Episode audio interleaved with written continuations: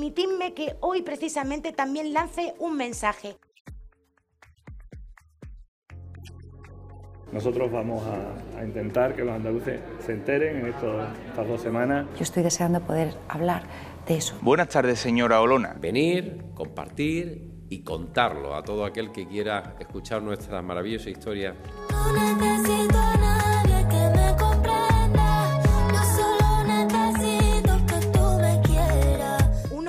Orgullo que esté en nuestra tierra el nido de 6 millones de aves migratorias. No será por falta de variedad. Ni lo sé poner en un mapa. Tenemos que ser serios y rigurosos. Aquello se convirtió en una trinchera política permanente. Ese es el principal problema que tienen los andaluces. En las ciudades no habríamos tenido frescos en nuestras mesas. Vamos bien, vamos avanzando. No nos olvidamos de que son autónomos y autónomas muy luchadores. Y no tener que estar pues mendigando. Nosotros no queremos limosna, nosotros no mendigamos. Sed rebeldes. Si nos queréis, apoderarse. Yo no voy con ellos ni a coger billetes de 500 euros. No siento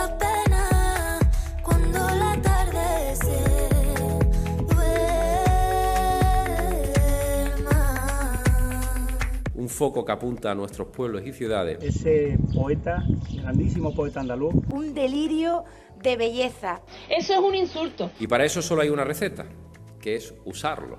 Hoy más que nunca, verde que te quiero verde. ¿Lo sabes, Juan? Que, que, yo lo traigo mamado de casa. Claro que sí, hay que tener sueño. Esto ya es un descaro. Yo ya no sueño hasta 2026. Pues la verdad es que no me lo esperaba. Se está cayendo a cachos.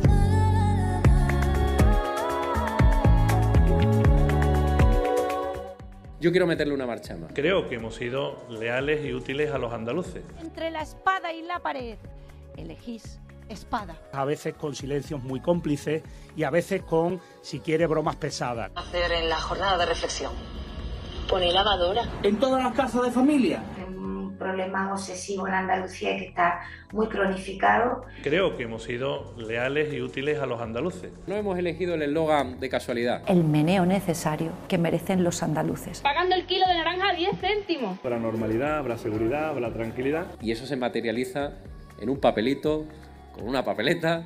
Es un día interesante, es una experiencia... Eh, gratificante, un día simpático. Ellos estuvieron a las duras. Nosotros molestamos, vosotras y vosotros molestáis. Toman buena nota de las coincidencias. Muchísimas gracias por vuestra confianza, por vuestro tiempo, por vuestro cariño. No necesito a nadie que me comprenda. Yo solo necesito que tú me quieras. Diario de campaña. Primera semana. De las polémicas a las propuestas los candidatos han pasado a la acción.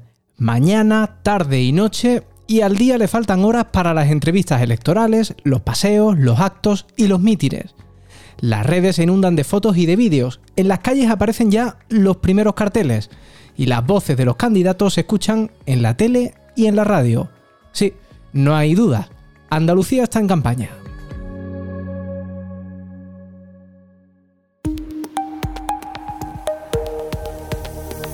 Hablando en andaluz, el podcast que pone el acento en Andalucía. En el Ecuador de la campaña para las elecciones del 19J en Andalucía, los partidos y sus candidatos han pasado ya a la acción. Atrás quedan las carreras contra reloj para presentar candidaturas y coaliciones, el polémico empadronamiento irregular de Olona en Salobreña y la participación de unos y otros en los dos debates electorales que se han programado en las televisiones públicas. Asuntos todos ellos que le han dado un protagonismo a la Junta Electoral que ahora ya sí pasa decididamente a los candidatos. ¿Con qué temas están haciendo campaña los candidatos? ¿Cuáles son sus mensajes? ¿Sobre qué asuntos centran el debate político? ¿Y cuáles son las promesas electorales?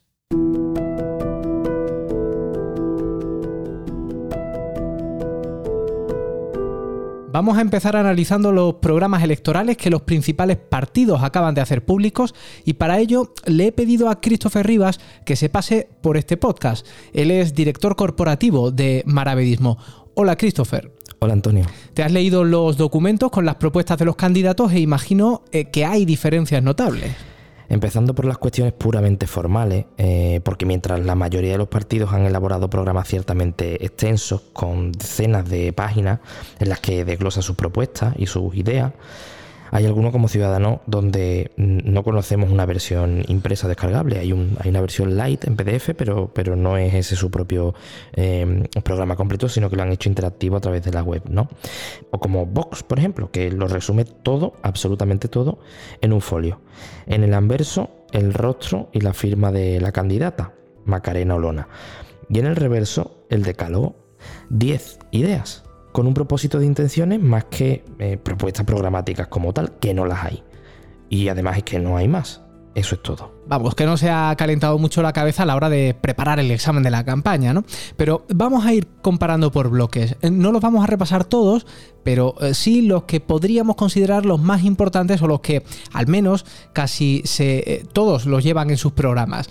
¿Qué dicen sobre la sanidad? Bueno, hay que empezar diciendo que tanto el Partido Popular como Ciudadanos dedican gran parte de sus programas electorales a sacar pecho de la gestión llevada a cabo por el gobierno andaluz en los últimos años.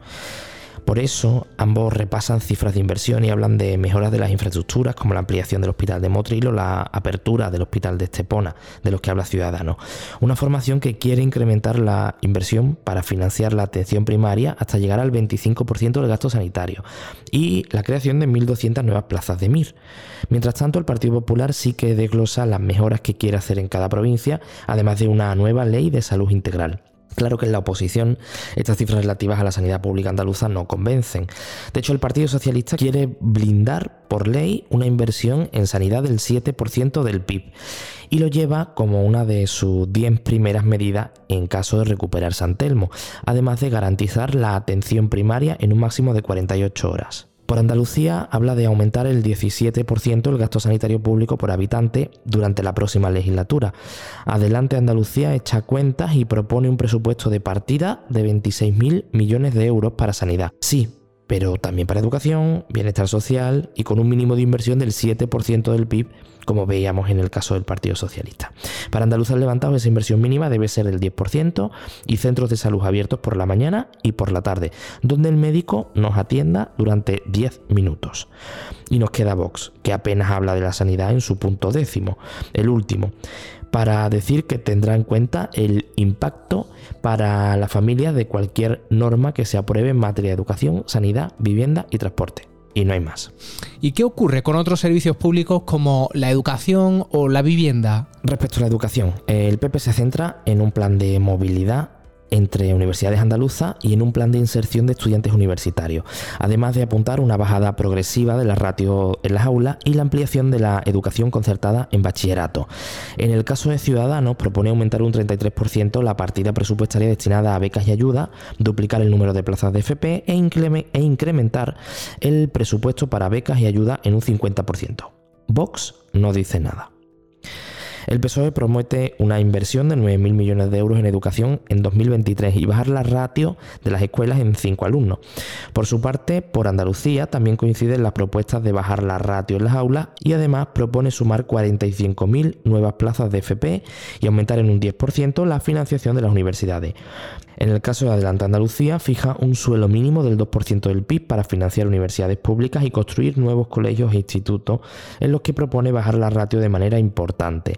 Finalmente, Andaluces Levantados propone el incremento paulatino de la inversión en educación hasta llegar al 7% del PIB. Vox no dice nada.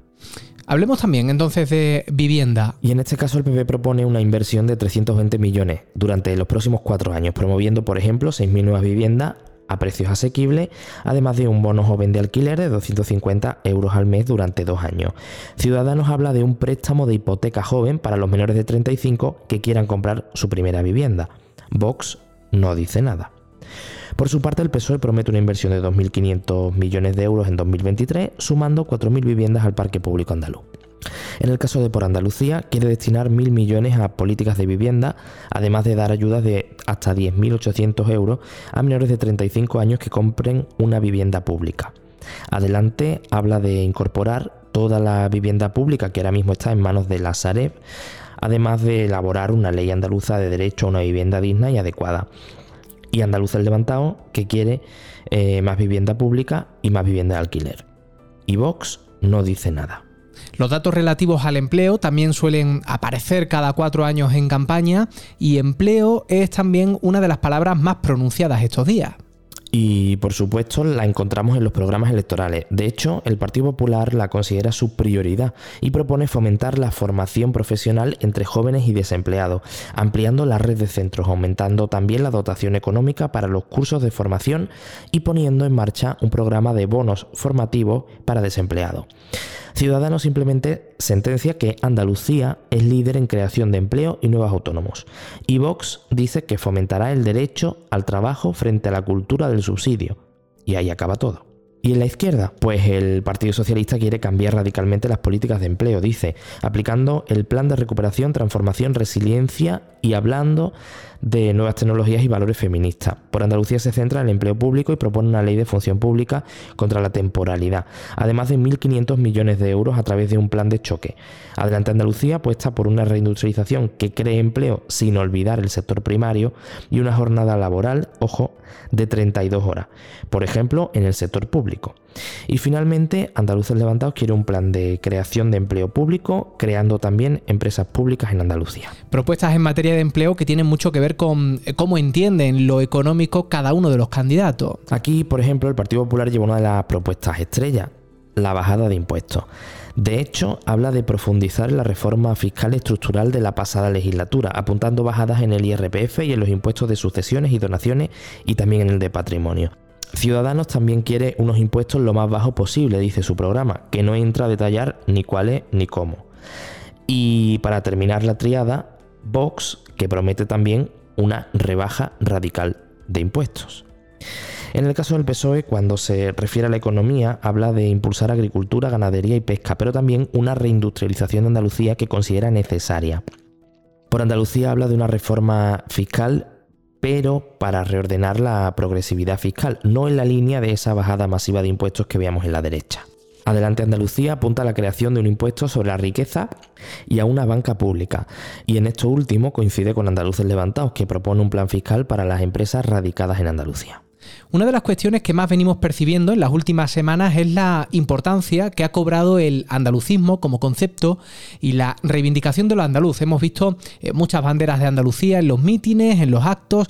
Eh, ¿Se refieren a esto los candidatos en sus programas? Pues de alguna manera sí, Antonio, salvo Ciudadanos en cuyo programa no hemos encontrado ninguna referencia. Así, por ejemplo, el Partido Popular habla de una cultura andaluza emprendedora e innovadora. El PSOE se refiere a la defensa del flamenco y de la cultura popular. Por Andalucía reivindica el estatuto, la memoria histórica y la cultura del flamenco, apuntando un, textualmente, andalucismo del siglo XXI. Adelante lleva propuestas muy concretas como la recuperación de obras artísticas andaluzas actualmente en posesión del Estado y aumentar en 40 millones el presupuesto de cultura. Un dinero que se destinaría a la producción y difusión de actividades culturales, a la conservación del patrimonio histórico y arqueológico y a la creación de un fondo de modernización de bibliotecas y memoria democrática. Y otra propuesta también interesante, la de Andaluces Levantados, que quiere hacer del 4 de diciembre el Día de la Nación Andaluza, en reconocimiento a la nacionalidad histórica de nuestra comunidad. Frente a todo esto, Vox hace una defensa férrea de lo español y de Andalucía solo dice que sus provincias son plurales y ricas. Y ya para terminar, ¿qué otras curiosidades te has ido encontrando en los programas? Pues mira, el Partido Popular quiere poner en marcha un Andalucía Valley Hub, replicando el modelo de Málaga Tecnológica. Un centro de ciberseguridad, por ejemplo, una ley de familias, un plan de caza, una ley del flamenco, y lleva en su programa todo un capítulo dedicado a la tauromaquia. En el caso de Ciudadanos, dedica un apartado a plantear reformas que afectan a la administración y dice para evitar casos de corrupción. Vox no se olvida de la tauromaquia y de la caza, aunque es todo un récord, que entre en solo 10 propuestas. En el caso de Por Andalucía y Adelante Andalucía encontramos propuestas concretas centradas en la televisión pública andaluza que apuestan por mantener y por reforzar, además de grandes bloques programáticos dedicados al feminismo o al LGTBI. Por cierto, Adelante Andalucía también desglosa medidas concretas en materia de derechos de los animales. Gracias, Christopher. Por cierto, los programas de los partidos los tienes completos en nuestra web, en andaluz.es, donde puedes consultarlos y también descargarlos.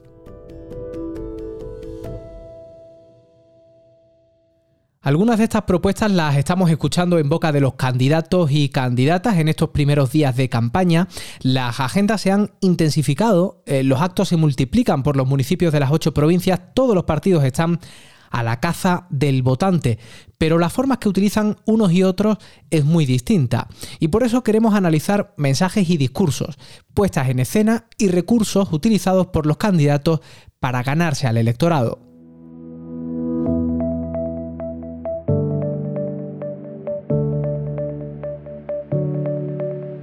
Ana Salazar es politóloga, está al frente de IDUS 3 Estrategia. Ana, ¿cómo estás? Hola Antonio, ¿qué tal? Muy bien, encantada de compartir este rato con ustedes. Las propuestas de los partidos tienen cada vez eh, menos peso en las campañas políticas antes de unas elecciones. Incluso hay partidos que se presentan con sencillos folletos en los que, como mucho, enumeran cierto propósito de intenciones. ¿Significa esto que dan ya por hecho que no influyen a la hora de movilizar al electorado, ni siquiera al votante más fiel? Y aún más, ¿Es Vox el partido que mejor ha entendido esto, que ni siquiera se presenta con programa electoral a estas elecciones? Yo creo que la parte programática sigue teniendo un peso importante. Según el CIS, en Andalucía hay casi un 20% que declara que decidió su voto en base al programa electoral en las elecciones pasadas. Debemos diferenciar entre programa electoral y folletos de publicidad, donde efectivamente, como tú bien apuntas, Antonio, la información tiene que ser más escueta. El programa electoral es la base del contrato que firma la ciudadanía con su voto y es el documento sobre el que posteriormente se rendirán las cuentas. Por tanto, si hay algún partido que no propone programa, ya sabemos que tampoco están dispuestos a darnos demasiadas explicaciones politólogos y periodistas nos esforzamos estos días por escudriñar las propuestas de cada uno de los candidatos y candidatas, pero eh, ¿son actualmente los programas electorales un reflejo fiel del partido y del candidato que se presenta a las elecciones? ¿Coinciden también con lo que suelen buscar en ellos quienes les votan? Esto que me planteas es importante porque nos lleva a un eterno dilema, ¿no? ¿Qué fue antes el huevo o la gallina? Lo normal es que partido y electorado se retroalimenten y que el partido sea un reflejo del electorado al que se dirige, al que representa. Otra cuestión interesante es cuando un partido quiere expandirse hacia un electorado que no es el suyo, ¿no? como en estas elecciones en las que Moreno Bonilla está pidiendo el voto prestado al, al votante del PSOE. En este caso tu reflexión es bastante interesante, pero me temo que yo no te puedo responder. Quizás debas preguntárselo a él directamente. Parece que dejamos a un lado la razón y apelamos a las emociones del electorado. ¿Es el andaluz un votante más emocional que racional? ¿Se han esforzado los partidos estatales por adaptar su mensaje y su campaña a las realidades de Andalucía y los andaluces o plantean el 19J como un plebiscito? Remitiéndome de nuevo al CIS, diría que hay un equilibrio entre lo racional y lo emocional. En mi opinión, la incógnita de estas elecciones, la gran pregunta es si Vox entra o no entra en el próximo gobierno. Evidentemente, las maquinarias a nivel nacional se han activado en estas elecciones autonómicas, pero en Andalucía no se están mirando tanto a Madrid o al gobierno central como a la composición del próximo gobierno regional. Quiero preguntarte también por los aspectos comunicativos, Ana, empezando por los spots de los principales partidos. Te invito a que escuches este resumen con Partido Popular, Partido Socialista, Ciudadanos, Vox por Andalucía, Adelante Andalucía y Andaluces Levantados. Van a sonar en este orden. En estas elecciones hay dos opciones, retroceder o seguir avanzando. Súmate a la mayoría que quiere avanzar. Yo quiero vivir en una Andalucía moderna. Los andaluces queremos más. Andalucía quiere más. Vota. Vota. Vota. Si votamos, ganamos. Si creíste en el cambio en 2018 y hoy sigues creyendo en Andalucía, vuelve a creer.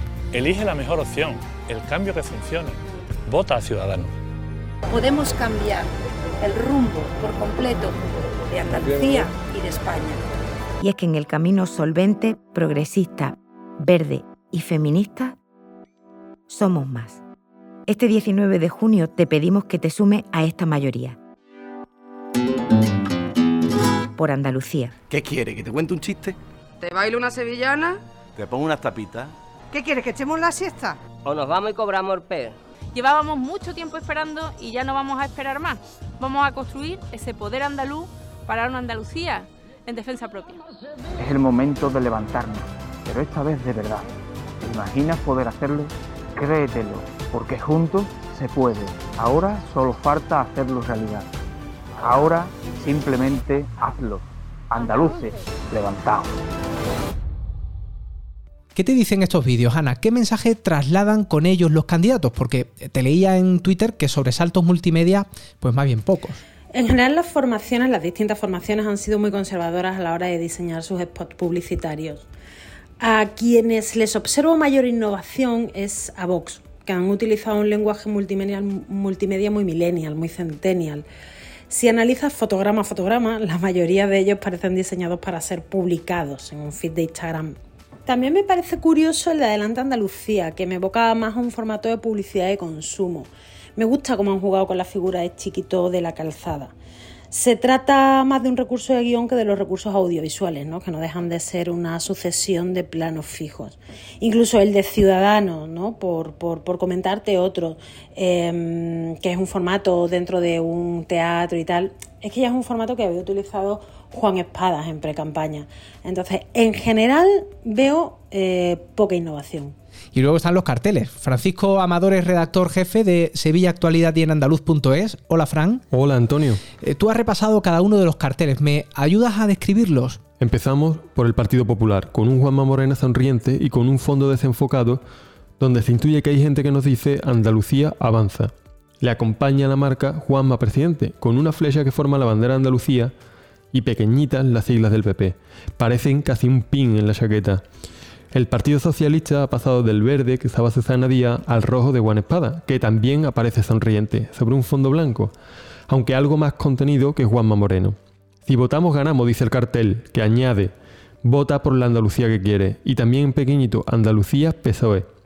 Ciudadanos, por su parte, deja atrás ese cartel en el que el candidato aparecía arropado por los rostros de su partido, y por supuesto entre ellos Albert Rivera, para aparecer ahora completamente solo. Juan Marín tiene una mano en el bolsillo y sobre él se escribe Andalucía, el cambio que funciona, con letras blancas sobre fondo verde. En el caso de Vox todo el protagonismo se lo da a su candidata, Macarena Olona, que aparece con el rictus casi desafiante, mirada al frente y una mueca de sonrisa muy forzada. Bajo su barbilla se escribe Cambio Real, con letras blancas sobre la silueta de la comunidad autónoma andaluza. Tras ella, imagen de una movilización ciudadana portando la bandera española, que por cierto es la, que usa eh, también para colorear el cartel, nada de banderas andaluzas. Vamos con la coalición por Andalucía. El cartel es un retrato de medio cuerpo de su candidata, Isma Nieto, con chaqueta blanca, sobre fondo blanco. Isma Presidenta nos dice, pero sobre todo cobra peso la marca de la coalición y los colores de los partidos que la conforman, haciendo un semicírculo el verde, naranja tirando a rojo y el morado. Por cierto, ese cartel añade un pequeño código QR en la esquina superior izquierda. Adelante Andalucía nos muestra a una Teresa Rodríguez soñadora que mira al cielo. Chaqueta urbana verde y con una tipografía muy de Instagram. Nos dice, nadie soñará nuestro sueño. Andalucía en defensa propia. Remata.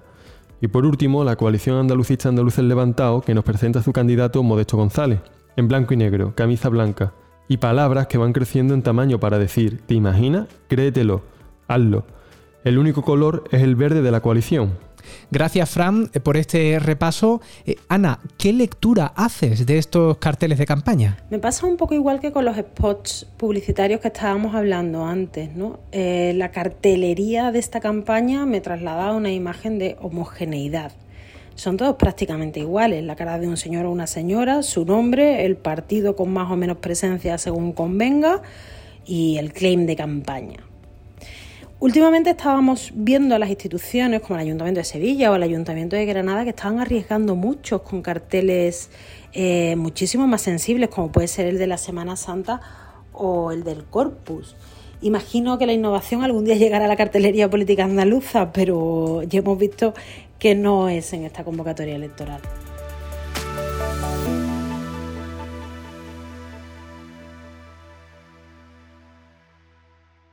Y de la imagen a las palabras, este lunes pudimos ver y escuchar el primer debate electoral a seis de esta campaña.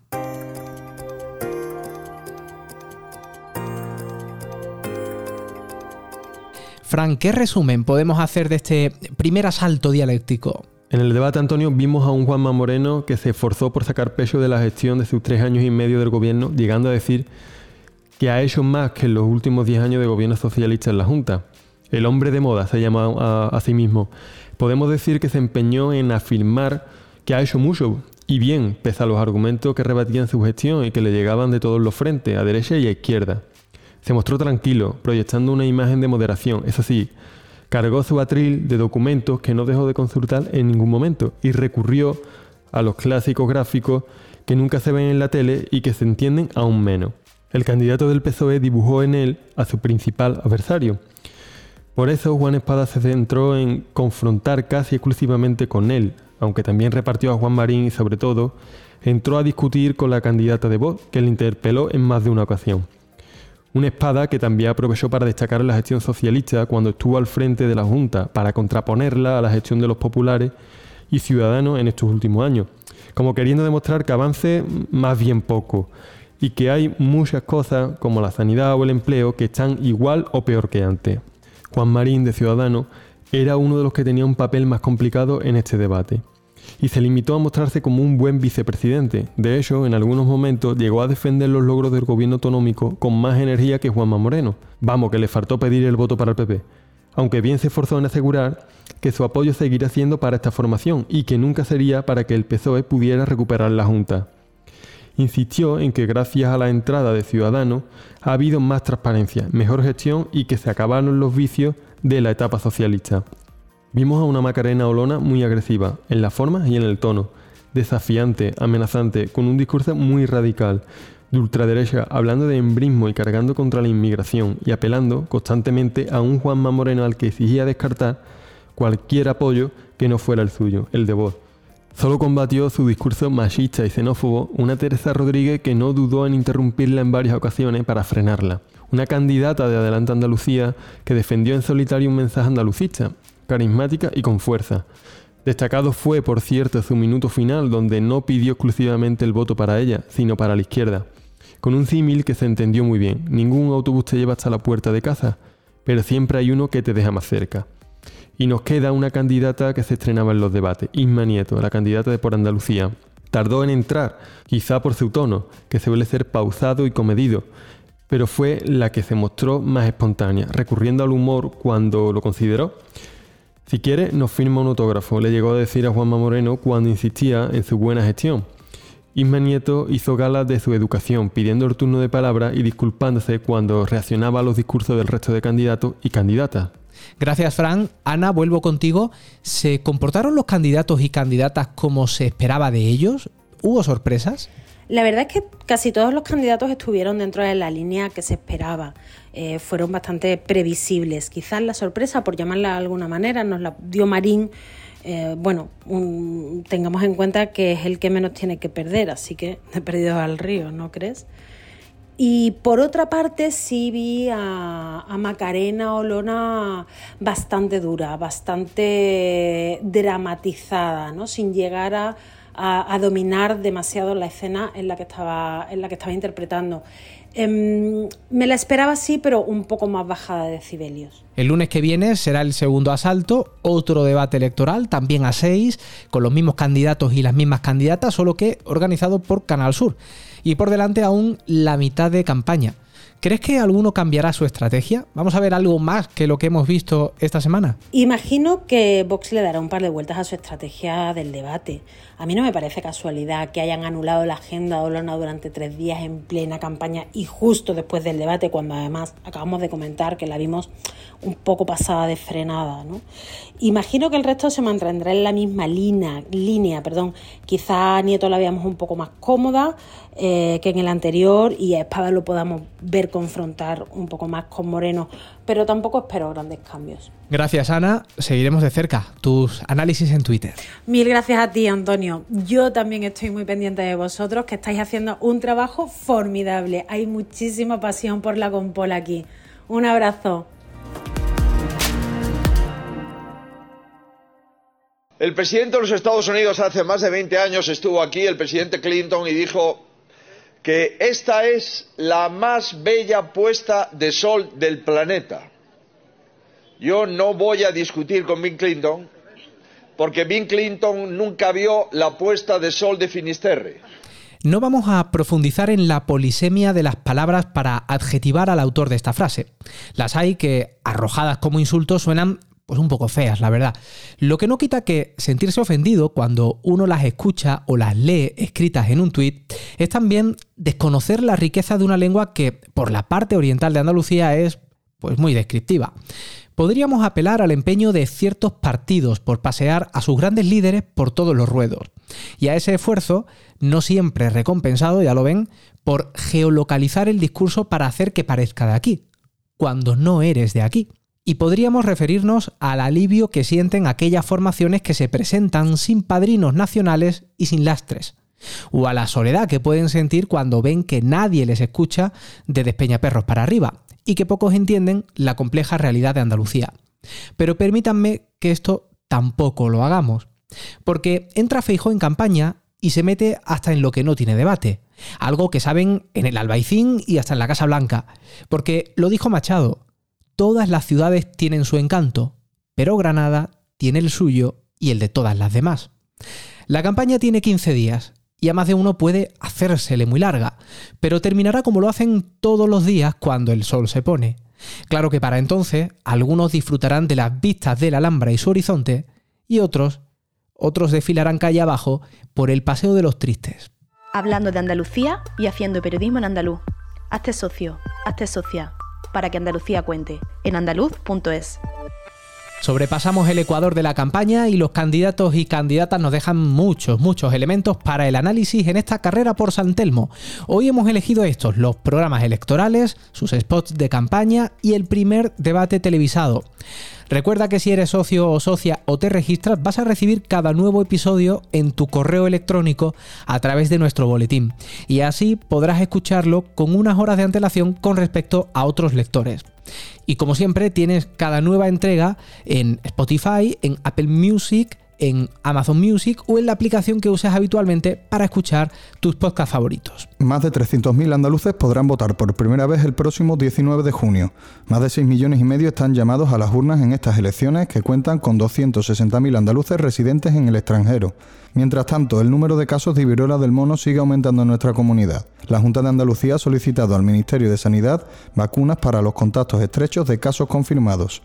Y una muy buena noticia para terminar. 8 de cada 10 familias andaluzas han aceptado donar los órganos de sus familiares fallecidos en lo que llevamos de año. Y gracias a esto, en Andalucía ya se han superado la cifra de 20.000 trasplantes. Todo esto lo tienes ya en nuestra web en andaluz.es. Gracias Miguel Salvatierra. Nosotros terminamos aquí. Este podcast lo diseña y produce Maravedismo. Yo soy Antonio Campos. Recuerda que la próxima semana te espero aquí, hablando en andaluz.